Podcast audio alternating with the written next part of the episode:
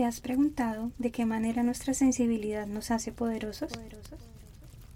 ¿Qué pasaría si dejamos de clasificar nuestros sentimientos como buenos o malos, de reprimirlos y esconderlos y nos abrimos a verlos como el mayor regalo de ser humanos y la señal de que estamos vivos? En este espacio nos daremos permiso de sentirlo todo. Nuestros sentimientos serán la llama que nos permita ver nuestro interior sin máscaras. Exploraremos y cuestionaremos las creencias que nos han sostenido y también las que nos han limitado en el camino hacia lo que soñamos ser. Encendamos juntos la llama de la transformación. Acompáñame en un viaje de autodescubrimiento y liberación. Encuentra aquello que estás listo para soltar, aquello que ya no te define, y deja que arda.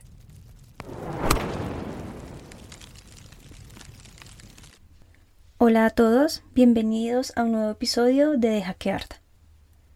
Hoy quiero compartir con ustedes una experiencia que viví con una persona a la cual valoro, respeto y agradezco por traer grandes lecciones a mi vida, quien en medio de una conversación me expresó lo siguiente. Decidí no volver a hacerte sufrir. Al leer esta frase, mis primeras reacciones, como siempre, vienen de mi mente que se percata de que algo en lo que acaba de escuchar no está bien. Mi alter ego, que suele ser un poco sarcástico, lo admito, enseguida me dice con un tono burlón Gracias. Oye, de verdad, muchas gracias por frenar mi sufrimiento. Qué comprensivo. Luego, la parte del ego que le encanta ser la víctima interpreta que el otro ha generado dolor con sus acciones de manera intencional. Todo esto pasa muy rápido en mi mente. La escucho y le agradezco no porque los pensamientos que me envía sean correctos, sino por mostrarme que hay algo aquí que yo debo revisar. Respiro, voy a mi corazón buscando ver la verdad de la situación. Lo primero que encuentro es que existe un lugar dentro de mí que puede entender que la intención del otro no ha sido herirme, sino cuidarme. Y que lo que está manifestando es su deseo de que yo esté bien. Así que lo acepto y lo agradezco. Luego, sin juicios, me permito ver cuántas veces podemos decir cosas como estas a otros, pensando que es algo que viene del amor, cuando en realidad esconde una creencia realmente destructiva. Al expresar al otro algo como decidí no volver a hacerte sufrir, estamos asumiendo que tenemos un poder sobre él, poder que desde luego no tenemos. No tenemos el poder de hacer sufrir ni de frenar el sufrimiento de nadie. Ese poder le pertenece exclusivamente a cada ser. Lo mismo sucede con la creencia de poder hacer feliz a alguien, que tanta frustración y decepción ha causado en infinidad de relaciones. Aún si invertimos esta frase a algo que nuestra mente considere positivo, como decidí hacerte feliz, sigue siendo igual de agresiva para el poder y la integridad del otro. No tenemos el poder ni la responsabilidad de hacer feliz a nadie.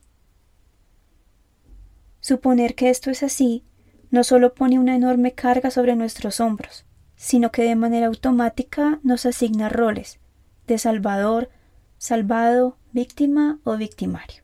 La realidad es que conectar con otros es un regalo y la oportunidad de expandir lo que somos a través del amor incondicional. El otro sostiene enfrente nuestro un espejo que nos permite vernos y reconocer nuestra grandeza y también nuestra sombra.